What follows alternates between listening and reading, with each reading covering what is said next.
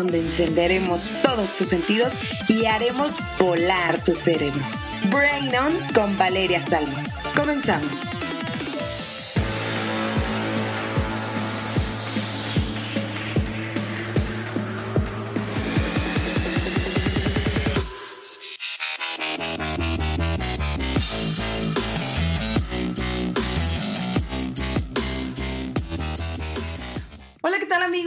Buenas tardes, bienvenidos a una edición más de su podcast favorito, Brain On. Yo soy Valeria Salmón y estoy muy contenta de estar una tarde más con ustedes. Y el día de hoy, porque ustedes lo pidieron, está aquí el doctor Leonardo García. Él va a participar en una serie de programas que tenemos para ti, que, que me escuchas, que tienes hijos, que no tienes hijos, pero quieres tener y quieres saber todo sobre el embarazo, sobre los cuidados, sobre muchas cosas que a lo mejor te puede parecer este, algo de lo más sencillo, pero Verás que con este programa te vamos a despejar muchísimas dudas que tengas al respecto y todo lo que gira en torno del embarazo de los bebés, de los hijos. Esto para que pues tú definas si de verdad le vas a entrar a esto de tener hijos y si ya los tienes pues que, puedas considerar los cuidados adecuados.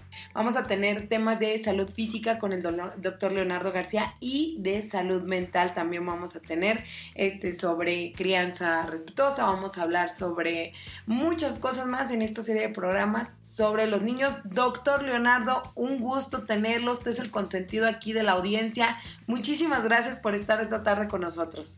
Muy amable, muchas gracias. No, como crees, hay muchos consentidos, pero bueno, te agradezco mucho la oportunidad que me, des este, este espacio, pero estamos con todo gusto para apoyar y aportar lo que se ofrezca, ¿verdad?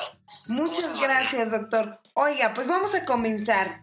Yo quiero saber, por ejemplo, vamos a, ahora sí que vamos a empezar desde el principio, vamos a hablar del embarazo y yo quiero que me platique hacia grandes rasgos si no han hecho una prueba de embarazo. Evidentemente, pues no hay que decir que tuve relaciones sexuales, entonces quiero saber si estoy embarazada o no, sin hacerme la prueba de primer momento, cuáles son los síntomas de alarma que debemos de considerar cuando pues podríamos estar embarazadas. Mira, pues obviamente tiene su menstruación regularmente, el retraso es el, indicativo más obvio, ¿no? O sea, el, te puede retrasar unos 5 días, 10 días y a lo mejor puede ser una situación irregular por algún medicamento, algún anticonceptivo o alguna otra situación. Pero ya estamos hablando de un retraso de un mes, ahí sí ya no podemos decir, ay, ok, este, no, es algún otro factor. No, realmente hay que hacerse una prueba de embarazo. ¿no? El estrés, ¿no? Ah, tengo la, la, prima de una amiga que le pasó que pensó que se le había retrasado el periodo por estrés. Bueno, es, es un mito, tiene, tiene, un tiempo de límite, por ejemplo, 10 días, 15 días. Obviamente estamos hablando de personas regulares, o sea, personas que realmente no tienen ningún problema, por ejemplo, como quistes, pólipos o alguna otra, otra enfermedad especial. Porque obviamente hay que identificar entre una persona y otra eh, las personas que tienen, por ejemplo, trastornos hormonales o, problemas eh, irregulares de la menstruación. Entonces ahí, ahí, tenemos que identificar como una, una particularidad especial, ¿no? Pero personas regulares que llevan su regla normal cada 28 días, cada 30 días, eh, hay que ver que identificar que realmente, ¿sabes qué? No me llegó mi regla, tengo un retraso de 10 días quizás. Ok, hay que verificar que no haya una infección, alguna, algún problema hormonal, algún tipo de estrés. Ok, pero ya es un mes, entonces ahí sí es casi, casi... Eh, sí o sí háganse la prueba. Sí, o sea, ya, ya es identificar la prueba. Y obviamente la, la, la, de la prueba central, que es la prueba de sangre, porque la prueba casera, pues no es no está así como que al 100% confiable. Ok. ¿Y qué otros síntomas podemos identificar, doctor? Bueno, pues fíjate que son, son sugestivos y casi la mayoría de, de, las personas son variables, o sea, unas personas tienen sus náuseas en matutinas y son náuseas del diario y obviamente hay que identificar y diferenciar entre las náuseas de una gastritis a las náuseas de un embarazo. Por lo regular estas náuseas se dan matutinas, son más prevalentemente en la mañana, pero también puede ser en la tarde, puede ser en la noche o incluso pueden ser en todo el día y con ciertos alimentos, pero por lo regular en, la estadística es más prevalente la, náusea en la mañana. Crecimiento de pecho o sensibilidad en el pecho, o sea, casi siempre hay una sensibilidad, ya sea por crecimiento o por una textura más, más sensible en la piel del pecho, ¿verdad? Ok o a, lo mejor un estado de ánimo un poquito cambiante, puede ser más, más depresiva o más este, irritable, ese puede ser otro, otro síntoma, pero te digo, son sugestivos y va dependiendo particularmente de cada persona. Pero sí, son, son, son signos eh, muy específicos de cada persona pero son los más, los más dominantes, pues. O sea, las náuseas es el clásico y, la saciedad de los pechos o el crecimiento de los pechos, ¿no? Ok. Incluso hay personas que han tenido un poquito de secreción en, el pezón, ¿verdad? Que empiezan con la función de prolactina y empiezan con, con una pequeña introducción de la lactancia, ¿no? Pero realmente es una es sugestivo también. Algo Oiga, doctor. Ah, dicen que, bueno, ya aquí yo entrando con mis dudas, aparece una pequeña línea café en el abdomen, ¿es eso cierto? Es, va dependiendo, va dependiendo. Por ejemplo, es más regular y es más común en, las personas eh, que tienen algún, algún problema hormonal. Por ejemplo, nosotros le llamamos como el, el cloasma, que está en manchas en la piel, en la cara, lo que llaman vulgarmente o, popularmente como paño. Entonces, sí, tiene mucho que ver con la, con la pigmentación de la piel y efectivamente sí, eh, es sugestivo, va dependiendo de cada persona y va dependiendo a, nivel hormonal cuáles son los cambios que han tenido, ¿verdad? Pero sí, es sugestivo, no todas las personas lo hacer, no todas las personas lo tienen, pero sí, sí tienen cierta... O sea, es que en eso sí tiene razón, digo, cada embarazo es, es diferente, cada síntoma del embarazo es muy diferente. Hay personas y mujeres a las que nunca les dio, les dieron náuseas. Y hay mujeres que hasta el último mes les dieron náuseas y vómitos muy, muy terribles. Claro.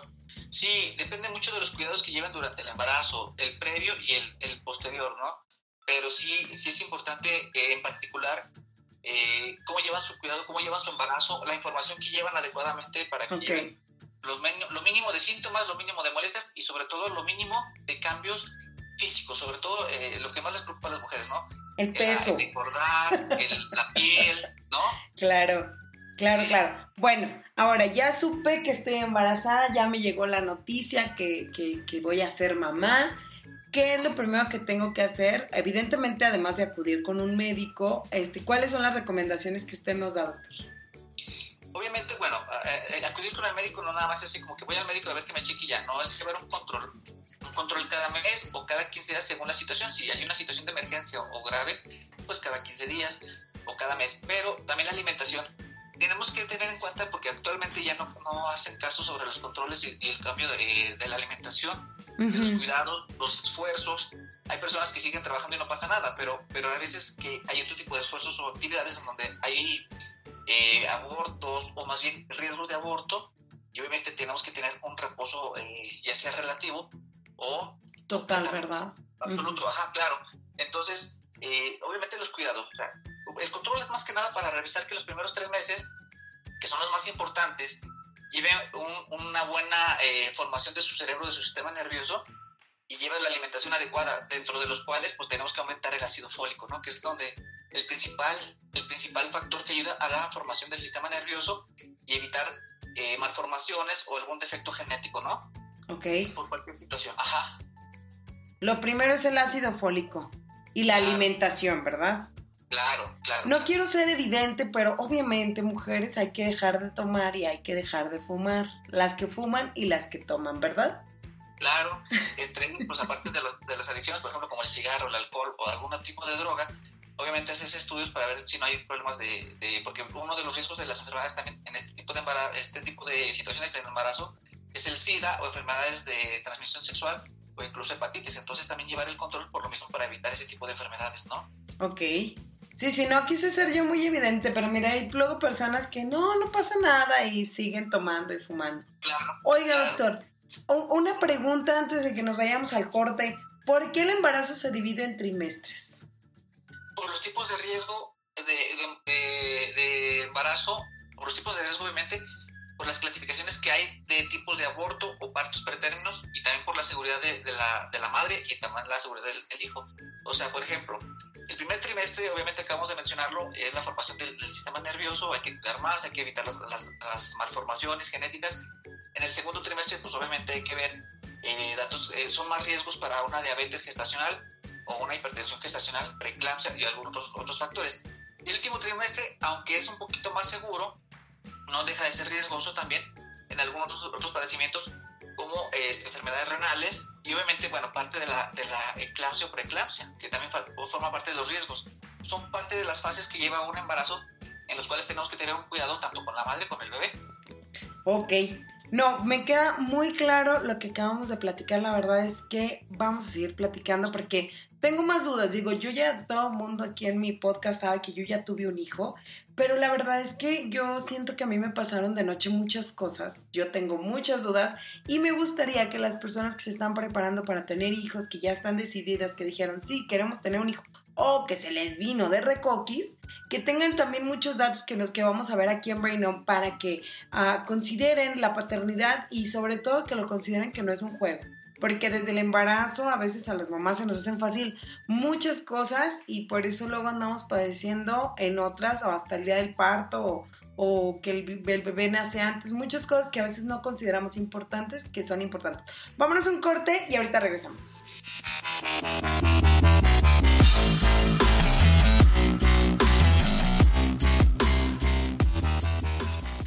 Regresamos del corte y estamos platicando con el doctor Leonardo García. El día de hoy este, tenemos un programa muy interesante para aquellos que están seguros de que quieren ser papás, de que quieren entrarle a este reto.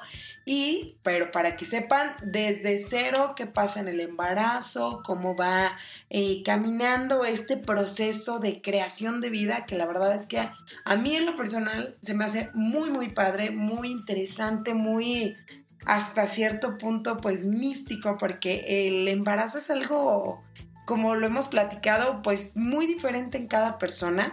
Hay síntomas generales, hay muchas cosas muy generales, pero creo que en cada persona un embarazo se, se, se toma o se vive de manera muy diferente.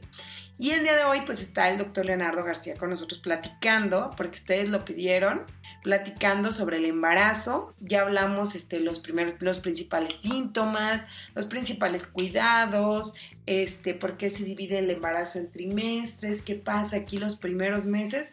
Pero ahora quiero que me platique algo que me llamó mucho la atención, que platicamos en el bloque pasado, que era sobre la preeclampsia y la eclampsia. ¿Qué es eso, doctor?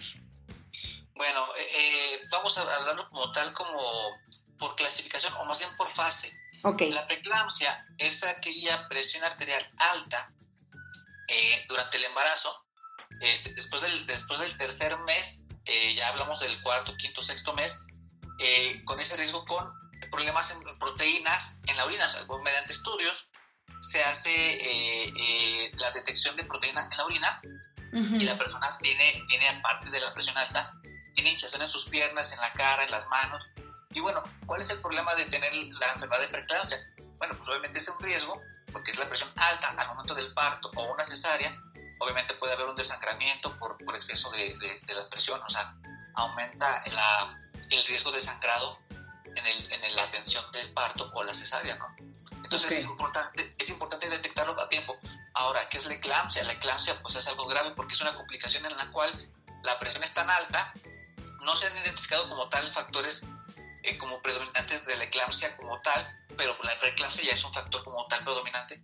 Pero en la eclampsia, ¿cuáles son las complicaciones? Bueno, pues ya hay, ya hay convulsiones, aparte de la hinchazón, la presión alta, ya hay convulsiones, muchas de las cuales se, se da aunado a, eh, bueno, las teorías es de que la, por la hinchazón de las venas y las arterias o de los vasos, empieza a haber poca oxigenación en la sangre cerebral okay. y empiezan con las convulsiones, empiezan con algunas complicaciones, por ejemplo, con el sangrado y derrame cerebral incluso, o sea, por eso hay mucho riesgo y hay que tener mucho en cuenta y mucho cuidado de la eclampsia o la preeclampsia, porque eh, pues realmente es, una, es uno de los principales factores de riesgo para las muertes en maternas a nivel este, pues, nacional e internacional, ¿verdad?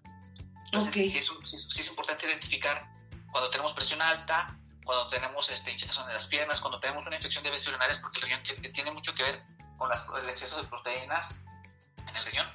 Entonces tenemos que identificar con esto a tiempo y pues obviamente eh, dentro de los factores de riesgo pues es las proteínas que consumimos, por ejemplo como eh, las carnes rojas, sobre todo los refrescos. Justo eso le iba a preguntar. Entonces, ¿esto, esto tiene que ver mucho, en, en mucha medida, en, en, nuestra alimentación o en qué tiene que, en qué influye o cómo influye para que esto suceda lo de la preeclampsia? Porque yo recuerdo que a mí se me hinchaban los pies y mi doctor cada 15 días, cada mes me mandaba a hacer estudios, análisis de orina, de presión, de todo, este, para medir, me acuerdo que me platicaba para medir eso, la presión pero es prácticamente, mira, muchos, muchos este, colegas, eh, incluso muchos eh, compañeros especialistas, eh, no toman en cuenta que al principio las infecciones urinarias son más frecuentes. Y, a veces no hacen cultivos o no hacen una atención adecuada, dan cualquier tratamiento para una semana o incluso este, unos días para un tratamiento de infección vías urinarias y, a veces esa, esa infección pues se va complicando o va, va avanzando y, y, hace que tenga más riesgo. ¿Por qué? Porque el riñón es el que filtra esas proteínas o el riñón es el que filtra las cosas buenas o malas de los líquidos o algunos alimentos que nosotros este, consumimos. Y que obviamente, lo acabo de mencionar, eh, los alimentos que consumimos y las bebidas que consumimos obviamente están en nuestro cuerpo.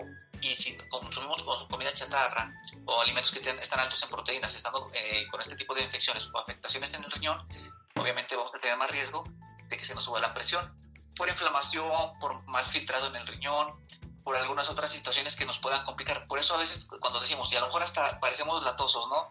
Este, oye, ya no tome coca, ya no tome café, ya no coma carnes rojas, no como algunos alimentos que estén altos en, ciertas proteínas. Y la gente a veces, este, pues sí se enoja, pero realmente es por, por su seguridad, por evitar alguna complicación, por evitar este, ciertos riesgos, porque al final de cuentas eh, hay las muertes maternas, de repente, ay, pues sabe, entró y entró muy bien, pero de repente salió y se murió. Ah, ¿cómo? Pues entró muy bien. Pues sí, pero el problema es que como no llevaron un control prenatal, no se dieron cuenta que había proteínas en su sangre, no había proteínas en el riñón, no se dieron cuenta que tenía infección, no sabían que tenía la presión alta, no llevaron un control como tal. De hecho, todo esto es parte de la seguridad, sobre todo para la mamá y para el bebé.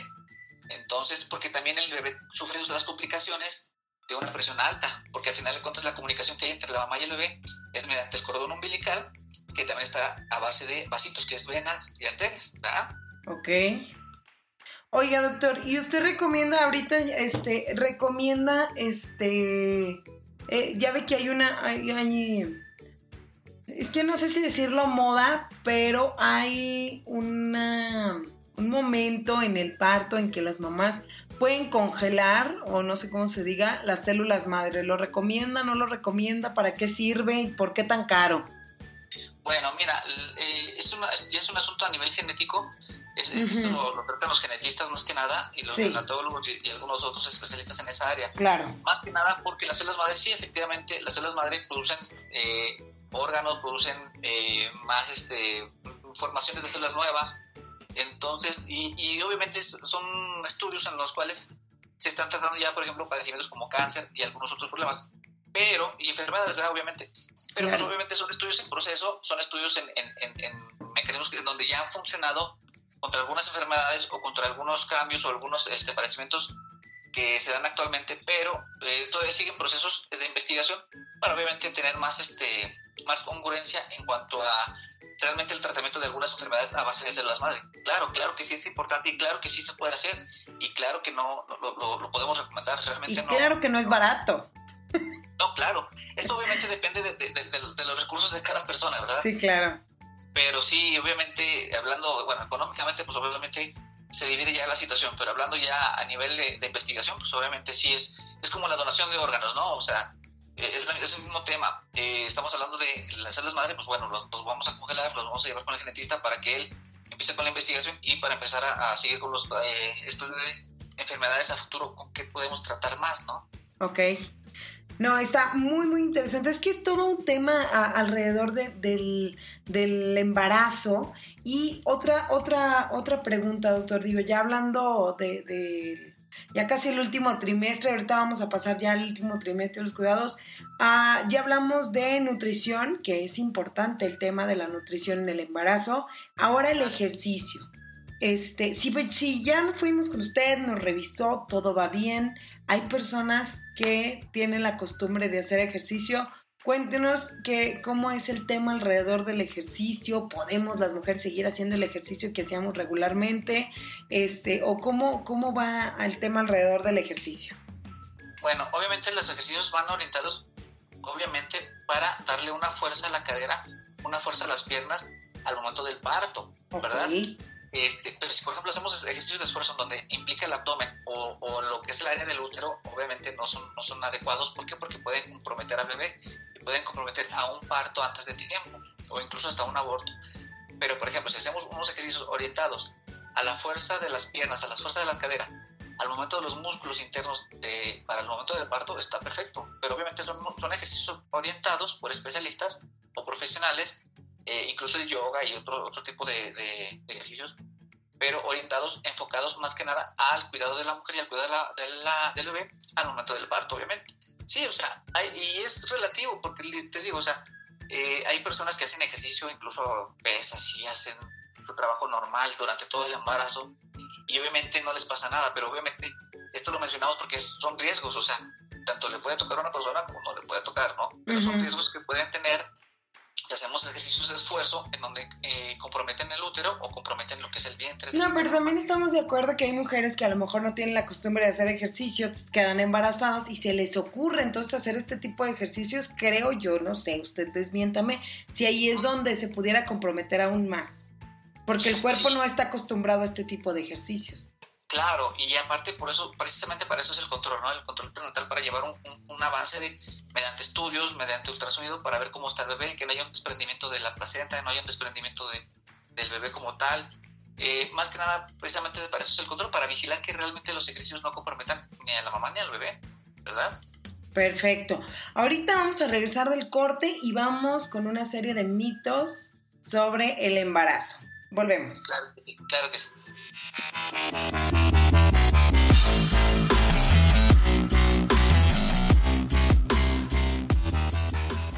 Regresamos del corte y seguimos platicando con el doctor Leonardo García. Él nos está despejando muchísimas dudas que tenemos sobre el embarazo que la verdad es que el, tema del embarazo es muy amplio, como lo hemos comentado, eh, es este, pues dependiendo de cada persona es muy diferente, ya platicábamos sobre hipertensión, diabetes, pero también hay otras enfermedades, como él no lo comenta, este, cada, cada, cada embarazo es particular, pero la verdad es que este programa justamente trata de, pues despejar un poco de dudas, y ahorita justamente en este bloque vamos a hablar sobre los mitos que se tienen sobre el embarazo. ¿Está listo, doctor? Sí, aquí estamos. Para que hablemos sobre los mitos que se tienen sobre el embarazo. Claro. Vamos a hablar, como aquí nos lo, nos lo apuntaron nuestra audiencia, cuáles son los mitos. Dice que pararse de cabeza después de tener relaciones sexuales puede aumentar la probabilidad de quedar embarazada. ¿Es eso cierto? No, no tiene nada que ver. Más bien, tenemos que identificar más bien el, ciclo de ovulación y el ciclo de menstruación para poder identificar en qué momento se puede embarazar. Obviamente, el ciclo de ovulación abarca desde eh, lo que es el, 12 o 11 día hasta el día 16.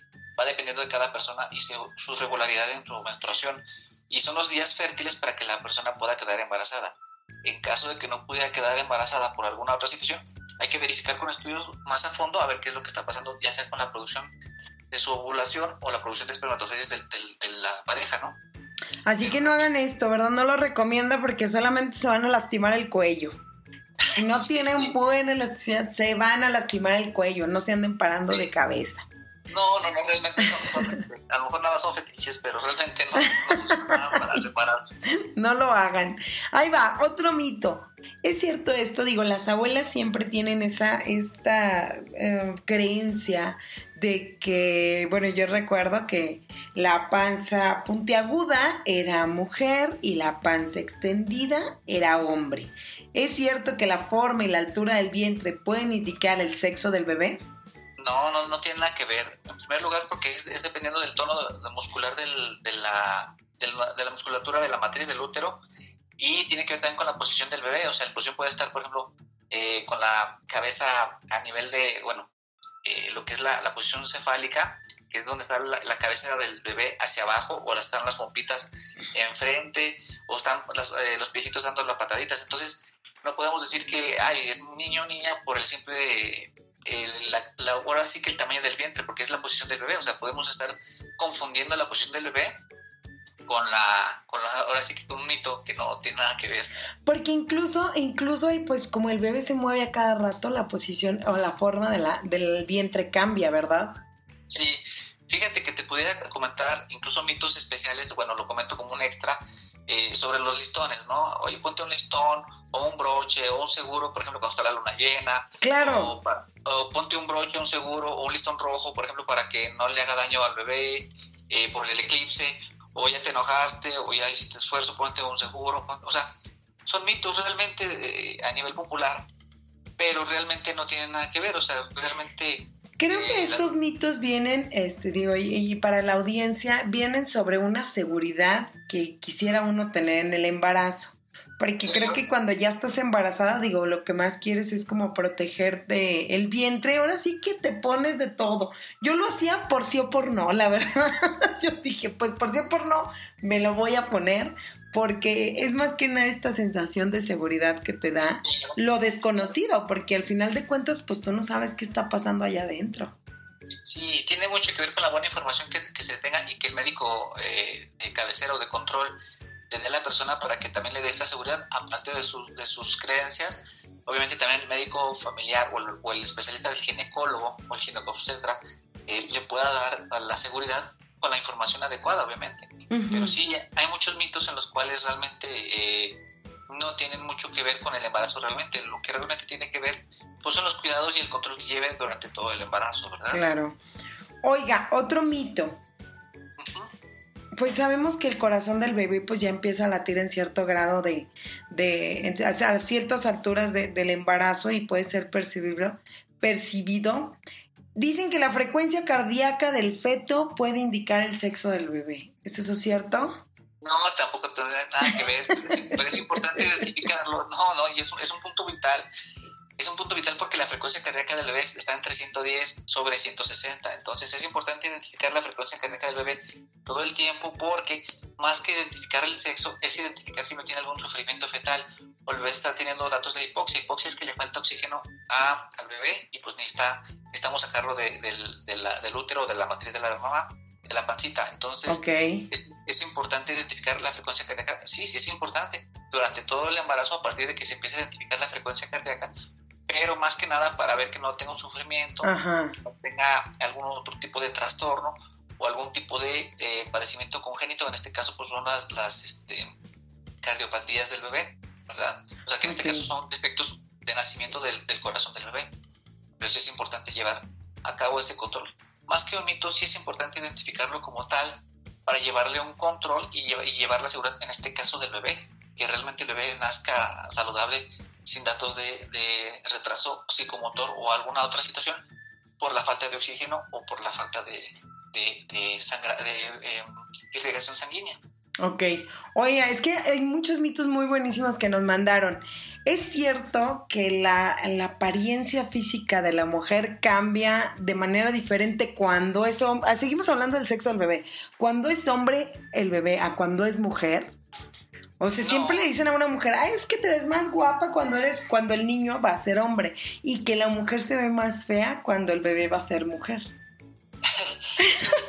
es un mito muy bueno, disculpa que me ría, pero es un mito muy bueno. Ah, sí. Tiene, tiene, mucho que ver, de, hecho tiene mucho que ver con la alimentación y varios especialistas, por ejemplo, varios ginecólogos, compañeros, eh, agregan en estas etapas, por ejemplo, a partir del tercer o cuarto mes, agregan ya los omegas 3, 6 y 9, que es donde ayudan a que mejore la piel el cabello, la textura, las uñas, incluso también mejore, obviamente, las formaciones de su bebé. Claro. Que tenga mejor, mejor este, formación del bebé, a partir de ahí, mejores nutrientes también el bebé para que tengan una buena alimentación. Entonces, depende, vuelvo a retomarlo, esto tiene mucho que ver con la alimentación y los cuidados que lleva la mamá durante su embarazo, incluso el estrés. Si tenemos una, una mujer estresada, ¿verdad? O con problemas o situaciones graves, a nivel hormonal, obviamente, obviamente el, problema va a ser grave en cuanto a su situación física, pero no tiene nada que ver con, el sexo del bebé, no. Oiga, y otra muy, muy, muy, muy, muy buenísima que nos mandaron es, dicen que los bebés, bueno, que la mamá tiene muchas agruras y esto se debe a que el bebé le está creciendo mucho cabello, ¿es eso cierto? Mm, no, también es sugestivo. Sin embargo, sí hay una estadística en la cual se comprueba que entre más agruras, más acidez, más, más situaciones eh, eh, en cuanto a los síntomas de la madre, obviamente la, el bebé, ya sea niño o niña, este, tiende a tener más pelo. Eso obviamente es como una coincidencia. tiene mucho que ver con el procesamiento que tiene a nivel eh, el hígado o hepático para que se, se puedan asimilar algunos nutrientes de los cuales eh, muchos no se absorben o se absorben de más y obviamente esa absorción de más, como es parte del hígado, ayuda a que el bebé forme adecuadamente un poquito más de pelaje. Oigan, pero es que yo siento que no es cierto.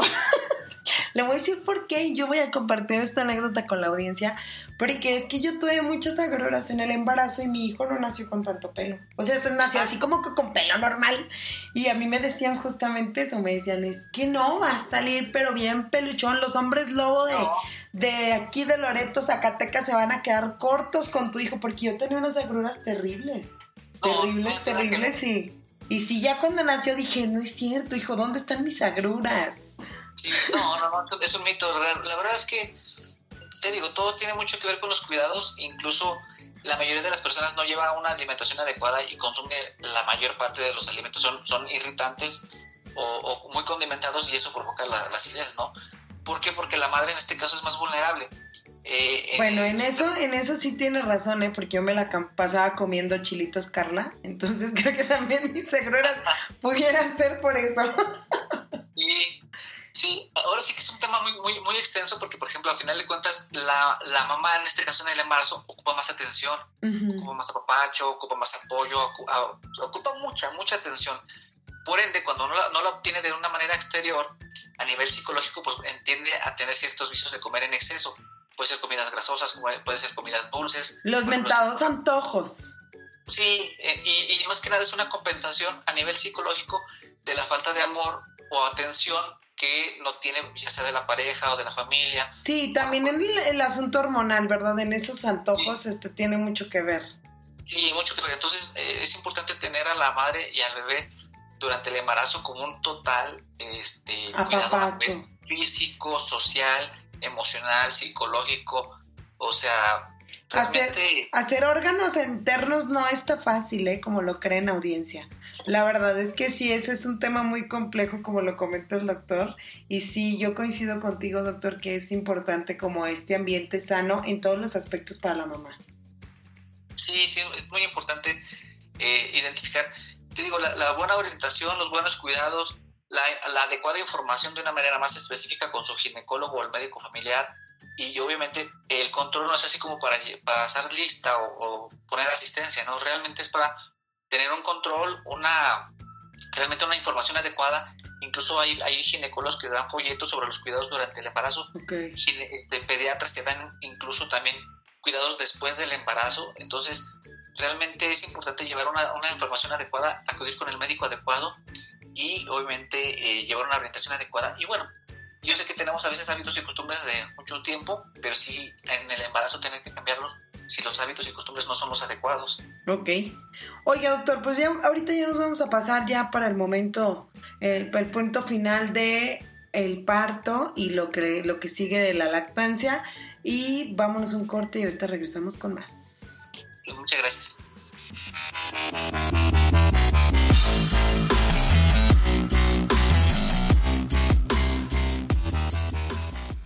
Regresamos del corte y estamos platicando con el doctor Leonardo García. Él es médico familiar. Eh, la verdad es que se volvió muy popular aquí en Brain Ya siempre lo quieren tener aquí porque platica más que en términos médicos, platica justamente esta parte como más humana, como más este, uh, pues ahora sí que lo normal, digo, yo la verdad lo invito mucho porque no es un doctor normal, es un doctor que, que te atiende con el tema humano, con, con esa calidez, la verdad doctor le agradezco mucho estas entrevistas, este, le agradezco mucho que participe aquí en Brain On porque usted es del, gusto, del gusto popular de, de mis radioescuchas y, y le agradezco mucho. Hablamos ahorita sobre el embarazo y vamos a platicar, doctor, ahorita ya de cómo nos debemos de preparar para este punto final de esta primera etapa, porque la verdad el tema de, de, pues de ser mamá y de ser papá, pues eh, esta primera etapa culmina con el parto. Doctor, platíqueme por favor cómo debemos prepararnos para el parto.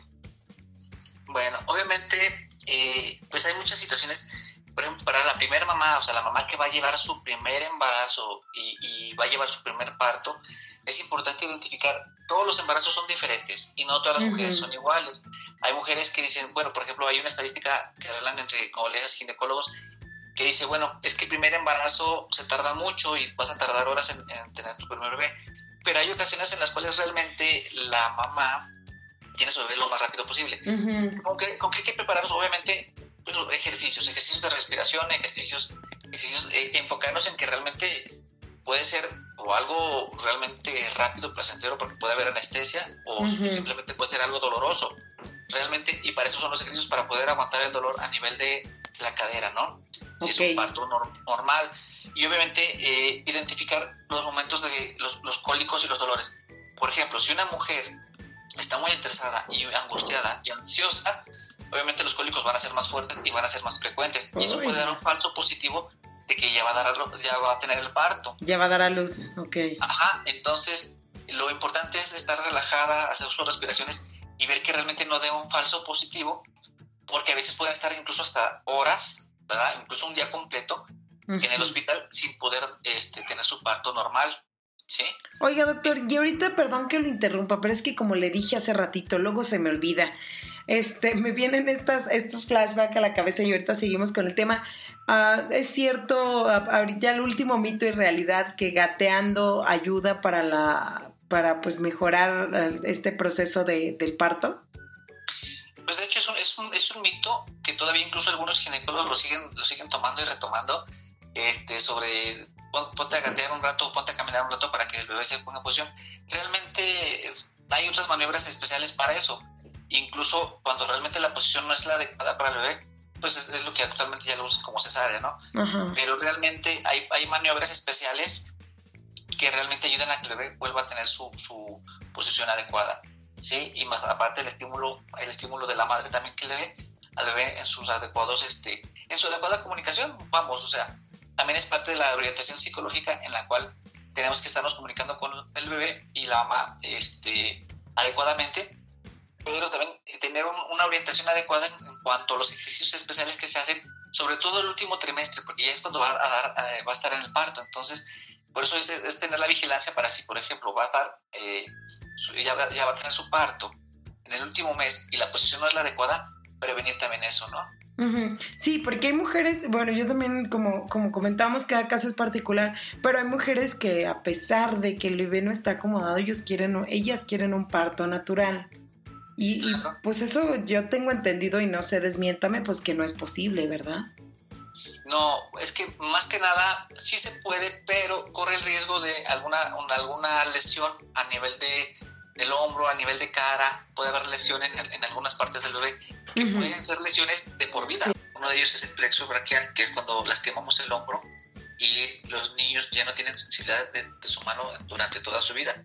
Otro de ellos pues es la, lesión en la cara, en donde la cara también está manchada y también o incluso deforme, precisamente por la lesión que hay al momento de tratar de sacarlo a nivel pélvico, ¿verdad? Sí se puede porque ha habido casos, incluso hasta gemelares, he visto eso de casos donde sí, sí ha habido partos normales, gemelares, imposición cefálica y posición pélvica, sin embargo son, riesgos, son riesgos muy graves en los cuales si nos aventamos o nos damos a la aventura de hacerlo de una manera desconsiderada, obviamente hay eh, repercusiones en el bebé, más que nada, ¿no? Que es Ok.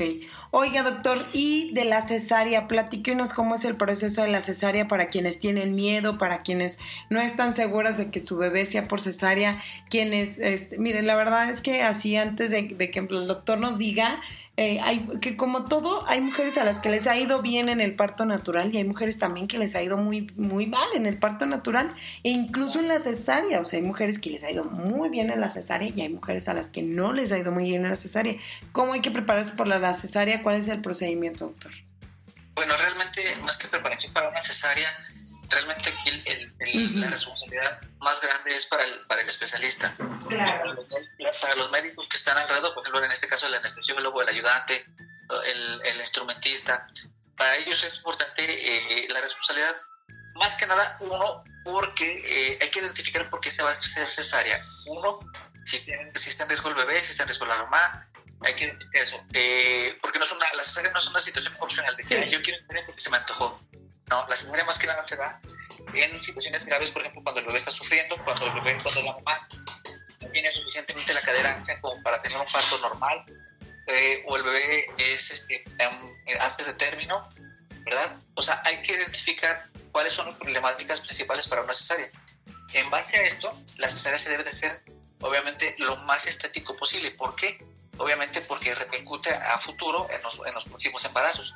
Estético posible significa que este, tiene que ser una herida acorde a la que la mamá pueda tolerar y acorde a su fisionomía y, su, fisiología, ¿no?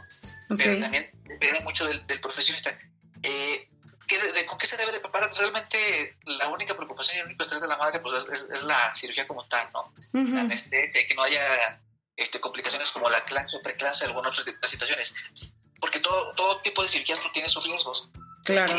más que nada, eh, pues se supone que no debe tener eh, muchas este, situaciones de estrés porque está bajo anestesia y está bajo profesionales, profesionales que al final de cuentas Por eso, están cuidando su, su, su, temperatura, su presión, este, su anestesia, están cuidando todo. Entonces, eh, realmente ella es más riesgoso un parto normal y identificar los riesgos del parto normal a una cesárea. La cesárea tiene sus riesgos más que nada, pero a nivel de cirugía, porque no deja de ser una cirugía, ¿no?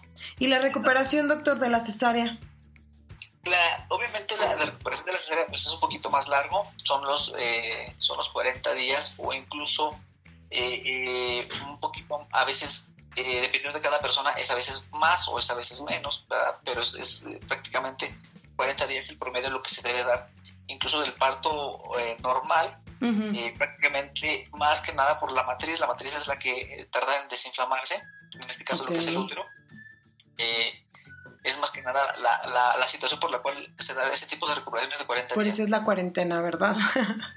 ¿Por, qué la cesárea es diferente? Porque la cesárea no es nada más la inflamación del útero o, o, el hecho de que se vuelva a recuperar, sino que también es una cirugía en la cual se, se, ahí, se abre como tal tejido de lo que es la piel, los músculos y obviamente evitar esfuerzos durante más tiempo, ¿no?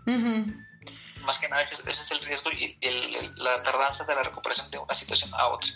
Y creo que sobre todo, eh, es importante lo que doctor, pero sobre todo también es importante que nosotras como mujeres y también como pues los hombres que las acompañan puedan acudir a profesionales que estén certificados, que, que uno luego luego detecta con quién sí va a tener la confianza de tener un hijo y con quién no. Entonces creo que como lo comenta usted es importante que, que, podamos encontrar doctores como usted que tengan ese lado humano, que te, que te hablen con la verdad, porque luego hay doctores también que te dicen muchas cosas que a lo mejor a ti como mamá pues sí te, a veces no te, no te llenan el oído y es importante doctor. Pues muchísimas gracias. Ya llegamos al final de este programa, otro programa muy interesante con usted. Doctor, por favor, denos sus redes sociales para que lo busquen.